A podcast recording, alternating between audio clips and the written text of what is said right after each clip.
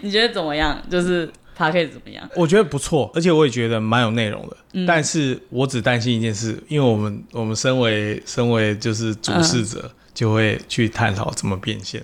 哦，对对对。所以要要去关心的事情是。做这件事情，如果只是为了开心，那就完全是符合没有问题的。嗯嗯嗯。对，但是如果如果是你你要去想说，我之后要靠这个要怎么赚钱的话，其实目前看起来是比较难的。哦，一定要录影像对不对。对。那我就不想录啊。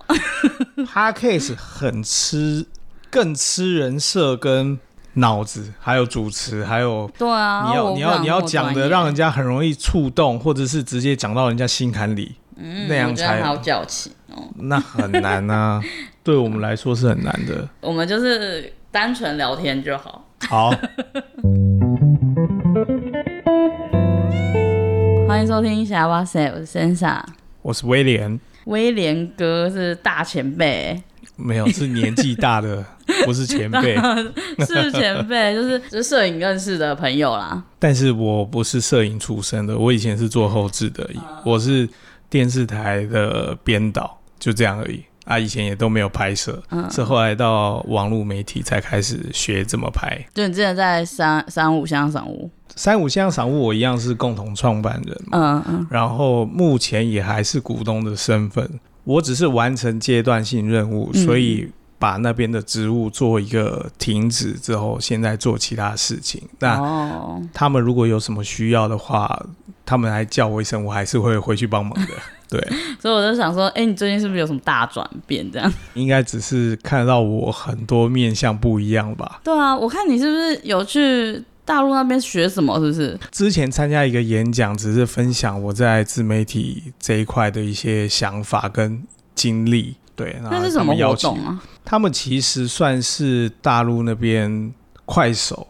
快手是什么意思？快手是一个平台，跟小红书一样，哦、还有 TikTok、抖音。抖音跟 TikTok 是一样的嘛？嗯嗯、啊，TikTok 是国际版，抖音是大陆版。那快手，快手在大陆其实是北快手，南抖音，所以北跟南要怎么分？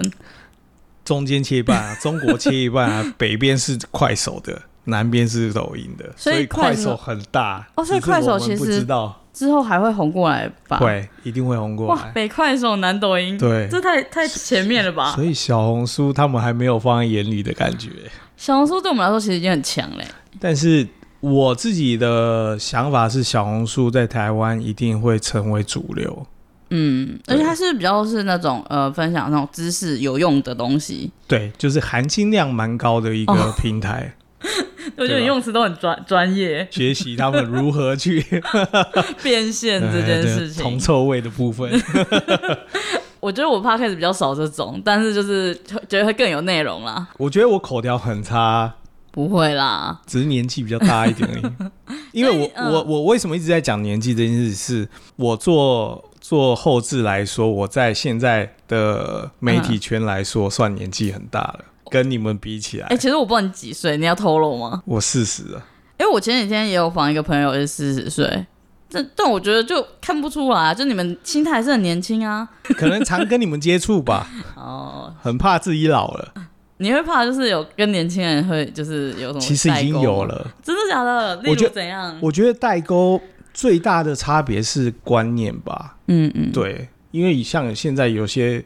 比如说什么，我像我们这一辈就很注重什么礼仪啊，或者是迟不迟到啊，哦、上班有没有认真啊这种事情。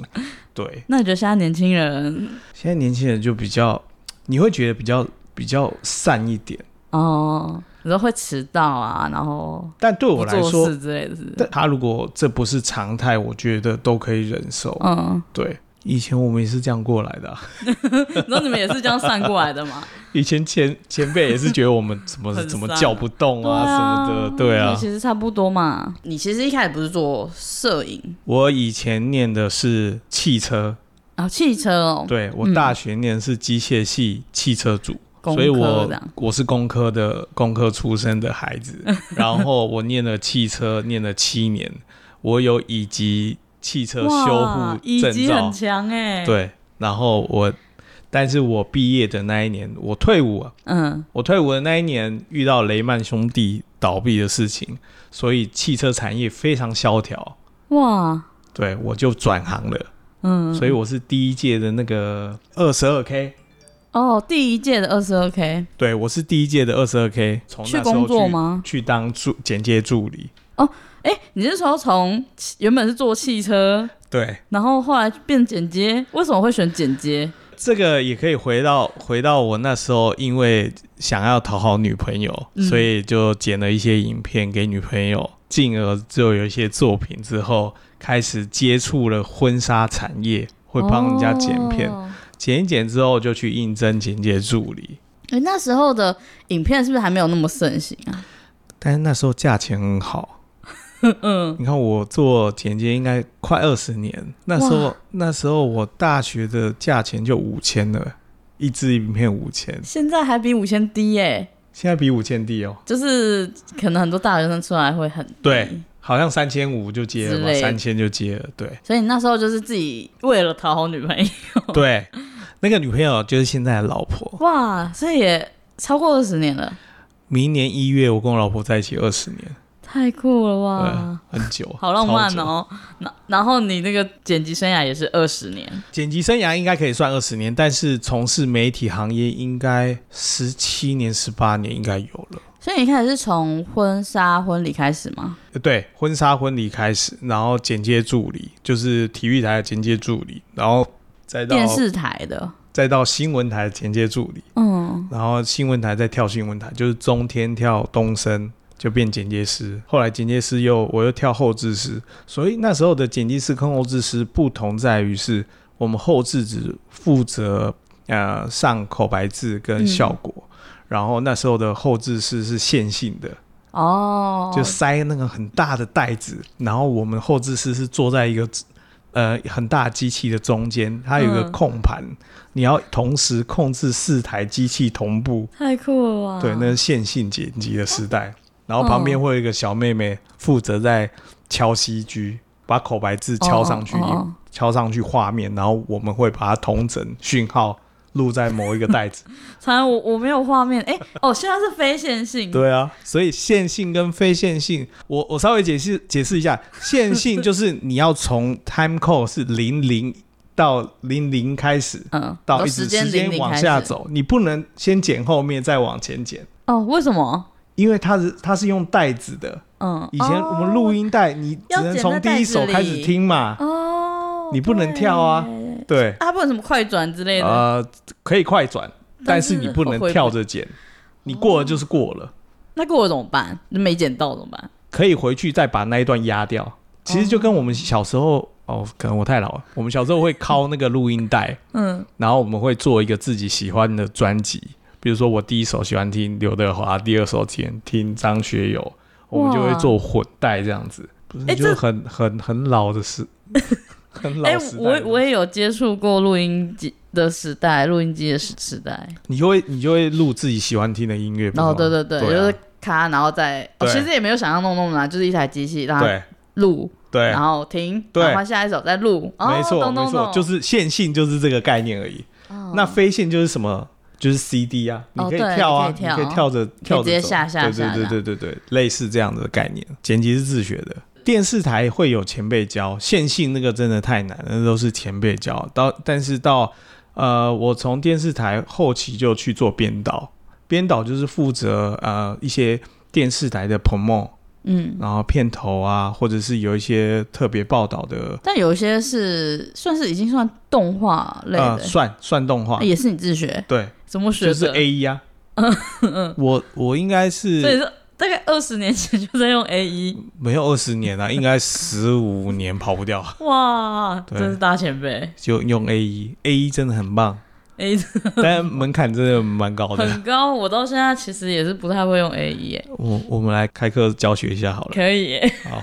后来在电视台，其实他们就是助理跟剪接师而已。对。嗯。但是因为就是大家都会，就是还是会有那种前辈的制度在。嗯。对。但是还好啦，看各单位也有都不同。哎，这样子跳来跳去是换公司吗？换公司，电视台的产业就是你不换公司，你薪水永远不会涨，不管你待几年。哦，我待东升七年，只涨了一千块。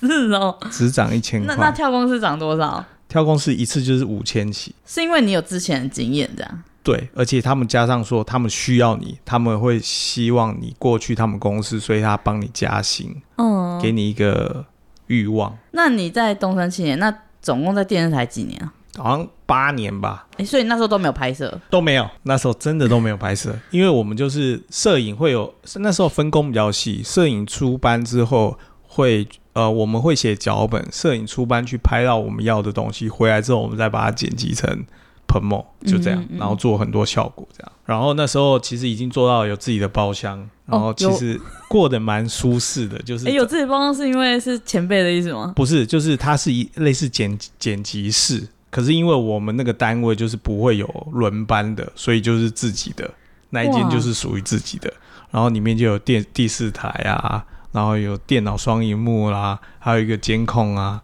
反正那时候就是蛮舒适的。哦、然后加上我们我们因为我们事情已经做得很顺畅，然后在短时间可以把东西做完，嗯嗯，所以基本上我到后期就是早上提了早餐去看 NBA。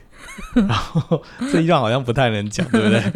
看完毕业之后到下午再开始做事，哇！然后平常去接案，那时候薪水还不错。如果加起来啊，可是我自己转折是怎样？转折，我为什么会跳到网络媒体的原因是那时候觉得电视产业已经开始往下走了。那时候是几年的时候啊？八年前吧。大概二零一五一六哦，真的是新媒体正在对正在要往正在往上走的时候。那你们自己有觉得电视产业有在没落？我那时候觉得电视产业，第一个我觉得电视产业要开始往下走，第二个是电视产业的文化我不喜欢。哎，是怎样的文化？因为就是很官僚体系啊，然后大家就是你遇到好的长官，他会提拔你啊；你遇到不好的长官，他就是会压榨你。然后好处他拿走，就是这种，所以那种体系不是我喜欢的，因为我是很敢冲的人。嗯，可是如果我遇到这种，我我觉得很不正义，所以我就宁愿离开那个环境。但你也剪了七八年呢？对，中间没有想说要转之类的，中间都没有。为什么？然后加上还是会有经济压力啊，哦、我没办法说走就走啊。嗯，嗯嗯。然后我离开的时候就是先找我第一个第一个离开的时候，我去 Manscan 哦 Manscan 我是第一个 Manscan 的片师、嗯、啊，那时候那时候不叫片师，那是剪接师。剪接师，对，就剪接师，我是第一个。那时候是认识吗？不认识，我毛遂自荐。哦，啊，你本来就有在看 YouTube。我那时候后来看 YouTube，然后我做了几个人，因为我们那时候很会做一些片头。那、嗯、那时候 YouTube 才刚开始，蔡阿嘎还是最红的吧？那时候，嗯，那时候九妹好像还没出来。一五一六，嗯，就是有，但好像还对，刚开始也是刚开始，然后我就开始挑了几个你喜欢的，我喜欢的，然后帮我们做片头。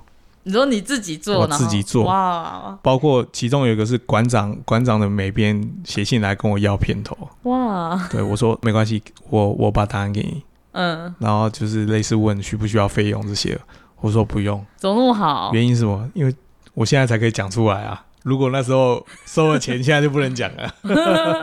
那时候其实馆长也才刚转到 YouTube 吧？嗯，对。哇，他也那么早转吗？我怎么记得以前他他一开始是 FB 直播，哦，对对对，对，最初最初那时候我就觉得他很有他的人设很棒。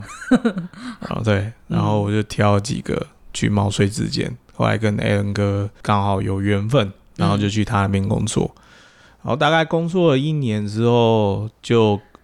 再跟 TED 创了三五这样哦，一起创对创对对对对对对啊，就一直到现在。嗯、我在三五五年呢，五年，嗯，整整五年。然后三五也是现在几几万，五十几万、啊，五十几了吧？嗯，你觉得就是传传统的跟新媒体，你你有没有觉得不适应的地方？传统媒体倒没有很深刻的印象，嗯，因为传统媒体其实一直都还是在跟长官之间的。因为所有事情都好像是过水而已。其实，即便到现在也是吗？即便到现在，我的感觉是这样。因为你不会，因为每一个东西都不会是你自己想要做的。诶，是吗？你想想看哦，假如今天，呃突然发生一场地震，嗯，那我们新闻台的人就会赶快做一个地震的片头，嗯啊，像什么什么什么某某地震特别报道，嗯，然后你就要去收集一些画面，然后做一些特效，然后放在新闻的片头。这个东西绝对不是你平常会想做的事情啊。对啊，一定是那个时事嘛。好，就算是一个 promo，这个 promo 也不见得会是你想要的风格。嗯，因为有非常多人在左右这支 promo，从脚本、敬畏、特效到上字的字卡、字的内容，都不会是你原本要的那个东西。甚至于我们还不用配乐。哦，对。对，电视台是另外有音效师在配。哦，所以你，所以你根本。就是只是一个机器人，人家叫你怎么做你就怎么做，他你自由度很低啊。嗯嗯，我觉得呃换到自媒体来说，最大的成就感应该是从零到有。自媒体有一个最大的优势就是它没有框架。哦，以前我们传统媒体在剪接的时候，第一个你不能跳卡，不能同进，不能有类似镜位，反正它的框架很多啦。然后声音什么，它有一定的规章在，哦、就是对。但是到自媒体，你看那时候剪的那样，一直跳卡，一直跳卡，其实我自己也有点过不去，有点不太习惯。对，不习惯，已经被限制住了。嗯、第一个会跳卡剪的人，其实。最有名的就是那个啊，谷阿莫那时候刚出来的时候，虽然只有声音，但我们觉得哇塞，他怎么口条可以这么好？嗯，就是他五指的一直剪一直剪，他是他是我第一个遇到这样剪的人。我觉得自媒体就是没有框架，这是非常好的，所以我也你也没有一定说要怎么拍怎么剪，就可以发挥你自己的想象力。那你会不会觉得其实这样子传统媒体的那个实力比较扎实？完全不会。我觉得，呃，不管是拍摄还是后置，嗯，都是在讲故事。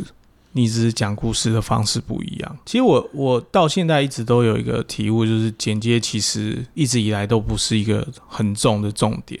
嗯，因为如果你是一个表演者，你是非常强的表演者，你根本不需要剪接。然后说内容取胜的。对，所以剪接就是用来加分的，只是它可以把一个人说话很。不流畅，剪辑成很流畅的样子而已。可是我觉得剪辑还是很重要哎、欸，你不觉得很多人设都剪出来的吗？对，那个就是我 我我要说的是，它是可以被包装的。可是，意思我的意思是说，如果你本身就已经非常强大，你是根本不需要包装的。但不是每个人都会那么强大啊。是。所以才需要普遍的人都不是那么强大，所以剪辑还是很重要的。嗯、剪辑师，我以前有个形容，就是，嗯，不管人家买什么菜回来，你都可以把它炒出一盘好菜，嗯、那就是剪辑师最大的功用。而且每个人做出来都不一样，有的人他就很日式啊，法式料理啊，或者中菜啊，嗯，对，他会同整所有的事情，让这个成为一个很顺畅的故事吧。那就想要聊说，就是剪辑，不管是自己接，或者是到团队 in house，你觉得要如何选择一个团队适合自己的团队？如果以个人角度出发，一定是这个团队有值得你学习的地方。嗯，然后基本上，如果你在一个团队没办法再继续往上成长，不管是薪资还是能力，你都要考虑是否要离开。那如果很舒适嘞？很舒适，代表你心情跟这个团队是很融洽的，嗯嗯嗯，对不对？但你会不会很不习惯？因为他们那个分的非常细，可是你这边全部都要做，哎，会会很不习惯。当然从拍从拍，我一开始就不会拍，我从零开始就慢慢学，慢慢学怎么拍好看，就一直无止境的去看别人怎么拍。没有啊，就为了为了生活，你就会你就会。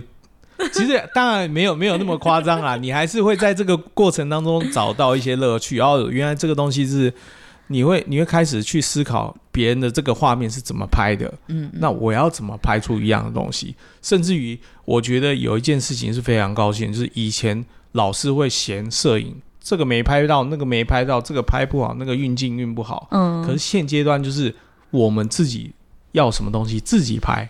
哦，所以也也是因为这个关系，我我后来组建的团队，每个人都要会拍会剪。嗯，我们团队没有那个只会拍或是只会剪，因为这有个重点哦，你剪接师是自己拍，你会知道你要拍什么，所以你不会多拍，因为你拍越多素材，你回去看的素材越多。嗯嗯。所以也就是说，这整个加起来，包括我们有时候出班拍完，回头的路上，嗯、回回公司的路上，已经在想我要怎么剪了。对啊，对啊，对啊，对不对？对，所以，所以这整个流程才是对的，然后也是好的，效率也是高的。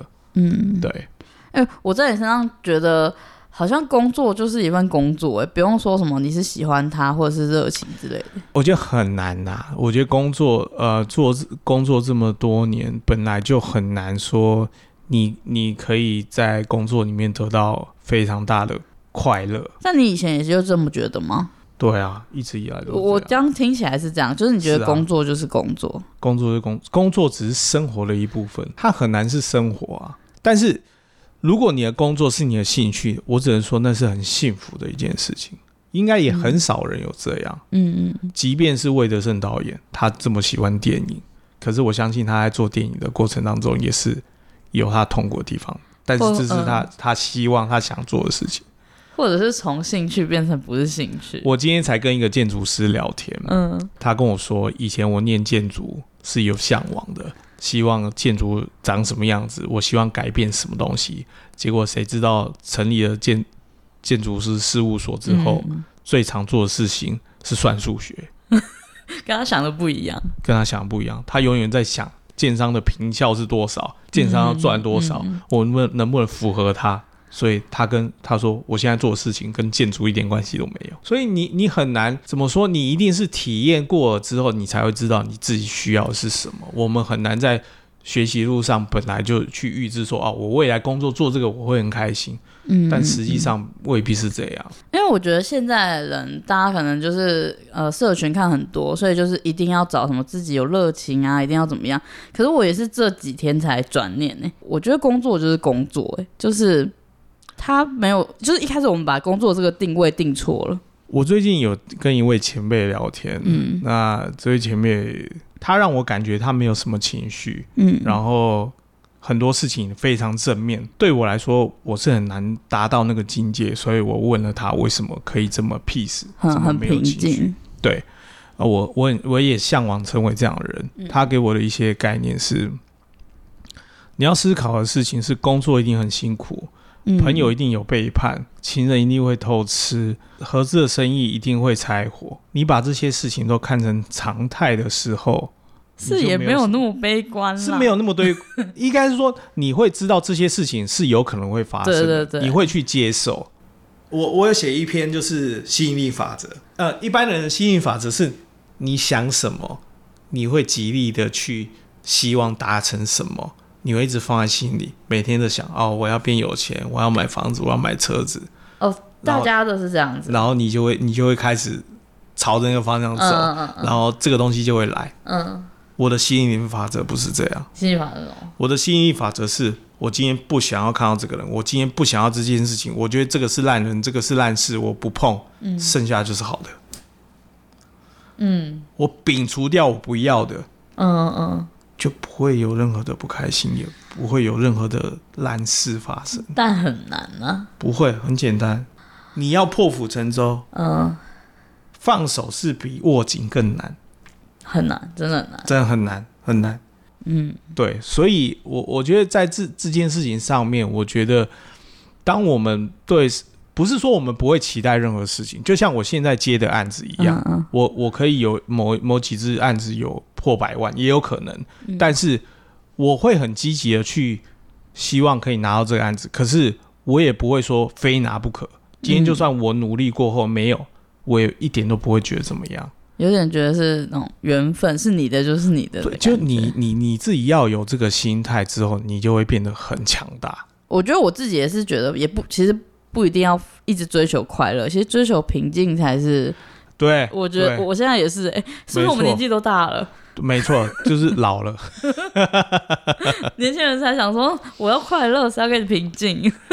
你你不可能永远快乐啊。对啊，平静多好。我其实觉得平静很好啊，但还是觉得起伏啊，要有一些情绪。就是现在 YT，就是 YouTube，真的流量都掉了。你有觉得吗？我觉得我现在在做的短视频啊，不。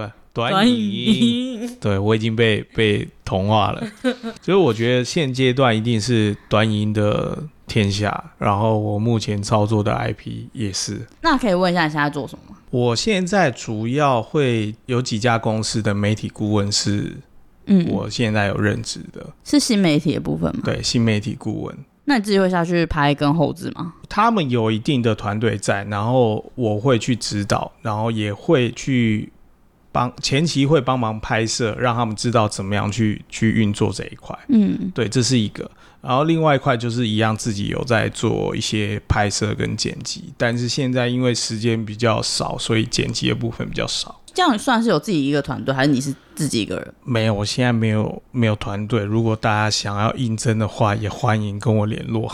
哎，你你有想要你有想要组团队哦？我想要组团队，真的假的？我。我一直以为我离开前一份工作之后，可能会大概一年会希望是自己一个人做，因为会有很多因素，然后有很多框架，那也会希望去迎合一些事情，不管人事物，会所以会造成自己有某种程度的压力。嗯，那自己一个人就是其实就是随心所欲，对啊，很弹性啊，很弹性，可以自己规划自己的事情。可是你是不是事情太多了？对，所以我就 我就我就想说，我可能要先休息一阵子，然后再开始组建团队。可是我离开现在大概一个月，又过了七天，我觉得我事情已经做不完了。就是其实是好事啦，我觉得、欸、我觉得是好事。对。我也觉得是好事。很多人可能没案子，但是你你是忙不过啊，其实很好啊。我我就还推掉一些案子，因为真的做不了。哇，很棒哎！对，我也觉得可以介绍给我，没有关系，我们可以一起，我们可以组组队打怪。那你觉得回得去吗？回得去长影片吗？呃，会，因为物极必反，一定会。嗯。但是你如果不顺应这个潮流，你会撑不下去的时候，你连长影音都做不了。对吧？嗯，也就是说，现在应该这么说，现在所有做长影音的这些网红，你们一定要开始做短影音，要做自媒体什么的，一定要跟上这个时代，在红就是做什么，就是要跟着做。对，而且要一直往前。而且我我非常可以认同，就是很多网红他们都曾经说过，其实他们就算今天做到很高的位置，他他们还是很不安，原因就是，对啊，如果今天这个平台消失了。嗯，他们就就也没有没有立足。可是是不是也其实跟一开始说到变现有关？就他如果没办法变现，其实大家就不会去。变现只关只只有关主播吧，就是博主而已啊。嗯，对啊，其他消费者其实是没有没有关系的。那现现阶段短影音应该在各平台都需要赶快的先抢抢抢市场。那你觉得会红多久？短影音吗？对啊，对啊。短影音红多久？至少是下一波的主流啦。我觉得现在如果不进去，可能就已经来不及。我觉得我都觉得现在已经有点有点慢了。那你觉得，哎、欸，短短影音是呃所有吗？IG 啊、抖音还是什么都要进去吗？对，我认为 全部都要进去，嗯、因为这是最保险的做法。嗯嗯。对，因为你到时候你可以再选择说哪个不不用不用。不用进去吧，因为你你素材都做，你只是各都放而已。是啦，但其实、啊、呃，我不确定是不是年纪的关系。我像我自己就比较少会滑短影音，但我其实也不太看 YouTube，因为我就觉得视觉好疲乏哦，好累哦。我我觉得那个跟跟职跟我们的职业有关系啊，所以你觉得说我我不是在这行，我可能会看这样。对对。那你因为你如果不在这行啊，你比如说你是做上班族，嗯，那你可能下班就是看你看短 看这些网红们做的事情是你的娱乐，嗯，对。就像我很多朋友，他爸爸是厨师，嗯、是主厨，回到家叫儿子自己煮泡面，我才不煮嘞，对不对？一样意思啊。可是如果是这一点的话，我有点不一样哎、欸，我每天回到家还是一直在看哎、欸。但你可是我看是你喜欢看吗？这不一样哦。我觉得有一半不是。有一半是我想要知道现在到底。对啊，对，我觉得有一半是在工作。那你那种一直跟上时代那种很快，而且现在越来越快，你会焦虑吗？我不会焦虑啊，因为你焦虑，事情还是会发生的。但你还是会逼自己看。我会，我会看啊，但是累了就是休息啊，因为你永远看，就像考试一样啊，你会，你会，你会一直准备，但你准备不完啊。嗯，你反而是有时候，有时候我们自己关起门来念书的时候。你不会得到太多的收获，但我觉得考试不一样，因为考试就考完就没，但这个不是、欸，这是无止境。我我自己的体悟是需要出去跟别人有交流，所以我就我就是录 podcast 跟大家聊天的，蛮不错的。因为很多人叫我要拍下来，然后我就不想剪，我现在就是连自己生活都我都不想剪了。但我觉得，我觉得这是一个不错的方式，原因在于如果你拍下来。剪是有机会变现的哦。我觉得还有一点是，呃，我我的朋友们他们其实都没有说喜欢镜头这件事，因为很多人像那种什么呃旅游或生活比较生活 YouTube 不是会找朋友一起录吗？那我我其实也想要记录这件事，但是我如果跟朋友吃饭，我手机可能拍干嘛，他们就会很不自在，所以我会想要很自在的聊天啊，这是一部分哦。对，我没有一定要就是要红还是怎么样。不会，我有职业病哎、欸！我吃饭如果吃到像我那一天那一天就很特别的想要做。如果你来三重没吃过广兴猪脚饭，你就没来过三重。欸、我没吃过哎、欸。哦，你还三重人？哎、欸，我住蛮多年。改天我买给你吃。哦，那那我想要问，我觉得算是这行非常乱，就是剪辑这个啦。我想问要怎么报价？报价哦，对，因为我觉得很难。我觉得很难，但也很简单。你觉得你自己值多少？不要管别人。所以你你觉得不要管市场？我现在一直都八千一万报。嗯嗯嗯。对，但是你看现在市场，你刚刚说的三五千都有人做，那我八千一万，那代表我的时薪就是要值那个价钱。如果没有那个值，我宁愿不要做。对。那你就坚持住。嗯嗯嗯。如果你没办法坚持，有可能是生活的关系。嗯。那你就接受。你也不用觉得说啊，我就只值这个钱，你也不用这样想。那你会就是每个人不一样吗？还是你就是会一样？你会看对方就是可能没有盈利，然后低一点之类的。呃，有时候会，嗯，原因在于有时候做这件事情是有意义的，他就没有那么必要把钱放在那个前面。对，就像我现在操作的 IP，我现在手上有大概五六个 IP 了，有些 IP 是我不拿钱的。那就是你真的觉得。是因为我觉得这件事 Okay. 做这件事情是对的，嗯，对，市场是永远有一个机制在，你是破坏不了的。有些人会觉得说，啊，那些刚出来社会的小弟弟、小妹妹，这一只才三五千啊，你叫我们这种待在这边那么久的人怎么活？对对，很多人会这样说。可是如果如果市场有这么大的需求，又需要这些比较。品质没那么高的剪接师的话，嗯嗯，那你也挡不了啊。我觉得你你甚至于，如果你真的想要改变这个，那你就全部统包下来啊，一支抽个一百块两百块，然后发给他们。哎、欸，我突然觉得供需啦。就他们可能真的就是需要一些低的价格，他就本来就不需要那么高、啊。对对对对对对，我就这个意思。对对啊，所以我就觉得应该也不是坚持住啊，你自己知道自己的价位在哪里，你喜欢做什么样的事情。嗯嗯嗯。如果这个市场没办法接受你这个价格，你自然而然会被这个市场给同化。嗯嗯。因为你撑不下去，你知道降价。对。你你必须接受啊，嗯、要不然你就要做出我的差异化。嗯嗯。好，比如说。我我包含了企划，我包含了摄影，我包含了剪辑，所以我整只整个整包包起来可以拿个一万八，嗯之类的，我就不会找到其他的价值，对不对？对，嗯，对。哎，我很好奇，你那么实际的人。你小时候有什么梦想？我是一个没有太大，你小时候没有想说做什么吗？没有。那你现在未来还有想要做什么事吗？蛮蛮直接，就是我想要赚一些钱，让生活让家里比较稳当稳稳固一点吧，不用为钱烦恼。对对对对，嗯，这是第一个很直接的想法嘛。嗯，那你说真的想做什么？其实在，在呃做自媒体做了这么久，我觉得有些自媒体是可以改变市场的。我想要做这种东西，诶，可以举例吗？好，比如说自媒体的力量，它可以让更多人去关注。嗯，我们可以利用自媒体的力量去改变这个市场。好，包括了，好，我们讲一个馆长就好了。馆长在做健身健身行业，我们先不管馆长的人设是怎么样，在他做健身行业的时候，他已经改变了健身这个圈子。哦，对吧？你不会再看到是。只有沃俊或者是建工或者是这些，嗯嗯嗯对，甚至于以前在健身产业有一些不好的，有想要有点影响力吗？对对，可以这么说。所以，呃，我现在操作的 IP 各个圈子都有。曾经有一个室内设计公司的老板，嗯，捧着两百万要我帮他操作一年，嗯。他说做得起来做不起来都没关系，嗯，要我帮他做。我说那你你想要得到什么？他说我想要转单。那我说除了转单你还想要做什么？嗯，他说我没有想要做什么，你帮我操作就对了。操作是操作什么？就是我帮他们规划说他要怎么怎么去走他的这个项目啊。比如说好，以室内设计公司来说，哦，有些老板的想法是希望可以改变啊，呃，比如说胡乱报价啊，或者是。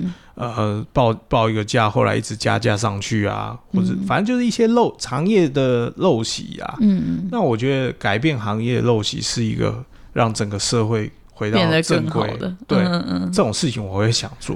可是他就纯粹只是想赚钱，我就跟他说：“对不起，我没办法做你的项目。”嗯，我宁愿不要做啊，因为我当然可以可以就收完一年两百万之后就就拍拍屁股走人。可是。这不是我会想要做的事情，所以你也是希望就是可以有一点想法，然后你们在一起做这样。你你想想看啊，如果今天好，我刚刚有聊到一个建筑师，他我们有我们有开始规划要做一些东西，嗯，那这个建筑师当然是希望可以改变台湾建筑产业里面的一些他觉得不合理的地方，哦，那我觉得这些东西如果讲出来，让大家可以去正视，嗯。我觉得这是会是对社会是好的，以社会为为本的感觉。哎，那你一开始跟 Ted 一起创三五的时候，一开始是想要做什么？哎，你看，你你看哦，回到回到回到说三五这件事情，对啊，Ted 就是一个非常非常好的例子。嗯，他对赏屋这件事情是很有想法的。嗯，他希望不是每个人都到暗场去，然后被。有一些呃隐恶扬善的说法，甚至于有些代销故意不跟你说、嗯、哦，这有什么不好，或者是旁边是不是福地，有什么什么高压电塔这些这些险恶设施，不要那种不知道人被骗这样。对，然后但是你看哦，三五线上赏屋做做线上赏屋这件事情，是让所有的观众在三十分钟以内可以完完整整的了解一个建案是不是你要的需求。嗯。就只剩下你到现场去谈这个价格了。哎、欸，真的是有改变很多时间。对，真的是有改变。对，市场吗？改变了。以前我们在做的时候根本就很难推，而且有我很常举一个例子，就是你收了建商的钱，你要讲他的缺点，他怎么可能呢、啊？尤其是建设公司这么传统的行业，但一定会有好跟不好啦。但是我们就必须要去教育我们的业主啊，嗯、就是如果你愿意让我讲说你旁边是福地，那来的人就是不 care 你旁边是福地的嘛。对啊，对啊，对啊，你反而是 TA 是准的，对你反而是一些准的 TA，你来到现场，你你现场销售，甚至于不用跟他讲两个小时，然后他说啊，你旁边福地我不买了，这其实是过滤很多，这是这是，其实算很精准啊，对，非常好的。我觉得这件事情是慢慢慢慢接受，因为呃转换率。哦，看我们影片去买房子的人，我们曾经有一个案子，转换率转了十六亿，哇！就是看三五线上商务去买房子的，好好厉害哦。对，所以所以你说别的建商不接受，他也必须要知道说，我们的确在这个行业别上面是有影响力的。对对啊，他必须接受。嗯嗯嗯。那所以就是我们已经改变了这个圈子，然后把不动产慢慢的透明化。嗯嗯，因为现在资讯也很多了。对对对，所以我就想把这种类似的方式去用到各行各业。嗯，对。那如果每一个行业我都操作一个 IP，maybe 可能我我可能短时间没有办法做那么多，因为还是会有成本考量啦。嗯，但是这是我会想要做的事情。我在你身上看到希望，我觉得社会会越来越好欸。没有啦，我还是我还是会有一点铜铜臭味。对啦，但是就是钱，很真挚啊。对，就是这一块本来就不是短时间立竿见影可以赚到钱的东西。嗯嗯。但是未来如果在这一块可以变现，它当然是会也是没有天花板的。想问你有没有想给，就是想入行新媒体？因为现在应该很多小朋友都是立志想当 YouTuber 或者抖音，你有想要给他们一些什么？建议吗？呃，这个东西很容易让人迷失啊。分两个啊，一个是幕前的嘛，嗯，一个是幕后的。做幕后，其实你要知道说，其实做幕后是有时候是很乏味的。嗯，有时候我们常常会为了一个特效做了两个小时，我甚至还有盖虚拟的房子，盖了一个一一两个礼拜，就为了那几秒，就为了那那几段画面，大概四五十秒而已，两个礼拜，好厉害哦，超佩服的。对，就是虚拟合成嘛。那你你这个东西能不能得就？得到成就感可以，因为你到最后你会看到成品，然后你会觉得哇塞，原来这是我做出来的东西，嗯、是很有成就感的。可是这过程一定会非常乏味，而且也步骤非常繁琐。嗯、那甚至于有时候是做不出来，做到、嗯、做到后面你会发现这不是你要的效果。但其实你是你你如果没有你是。没有热情，对不对吗？我不会没有热情啊，我会有。哦，你是有热情，我是有热情的。我是、哦、我是在，因为我知道做这件事情到最后是很有成就感，所以我会愿意做。哦，对，这是一块。那走目前的话，我觉得现阶段走目前，你自己心态要先拿好。你不能说啊，我也想做网红，所以我辞掉工作。嗯，那你可以支持多久？嗯。所以做网红，你需要有一定的步骤跟方法，成功可能没有办法复制，但是模式可以参考。嗯、哦，对，甚至于有时候我们看很多荧光幕前的人设是那样，可是私底下他们都很辛苦，大家都看不到辛苦的那一块。对，大家都没有看到，都只会看到他啊过得很开心，吃的开开，光鲜亮丽，对，光鲜亮丽。对，我觉得每个人可以去想一下自己的。阶段性，嗯，哦，比如说你从以前到现在的转变，某一个阶段是一个很大的分水岭，嗯，每一个分水岭都会造就更好的你，你不会更烂。那你为什么？一定是对。那你为什么要担心改变跟分水岭这件事情？因为大家都会怕会不好，不如以前啊。但是你你，所以我说你一定要破釜沉舟去想这件事情。嗯，你知道，你知道我当初离开传统媒体，离开。东森新闻的时候，那东森新闻是大公司，对啊，它是有稳定薪水。可是今天如果到自媒体，是随便一个网红的旗下，他如果隔下个月说啊，我养不起你，啊、你就走人了，欸，是需要很大勇气。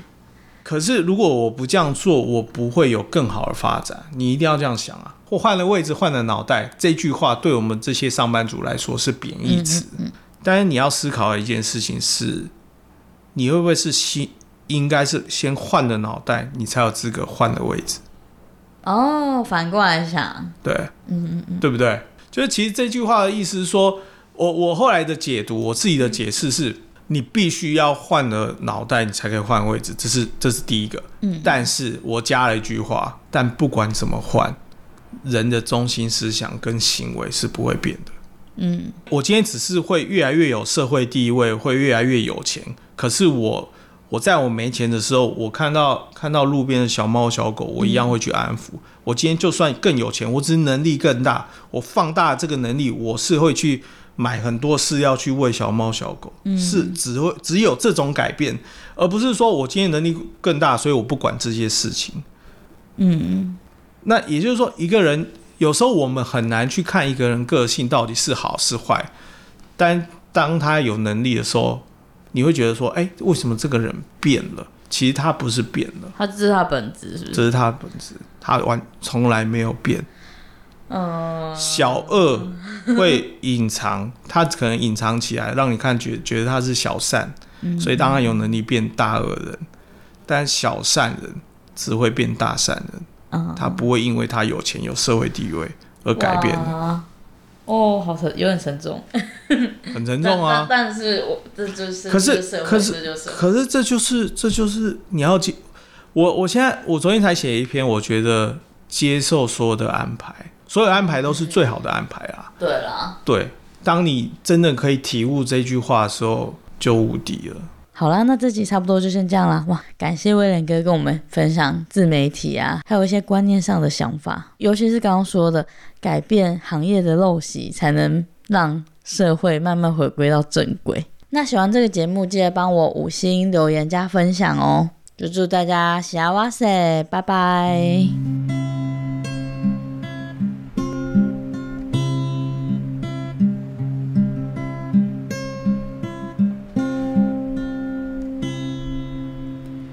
去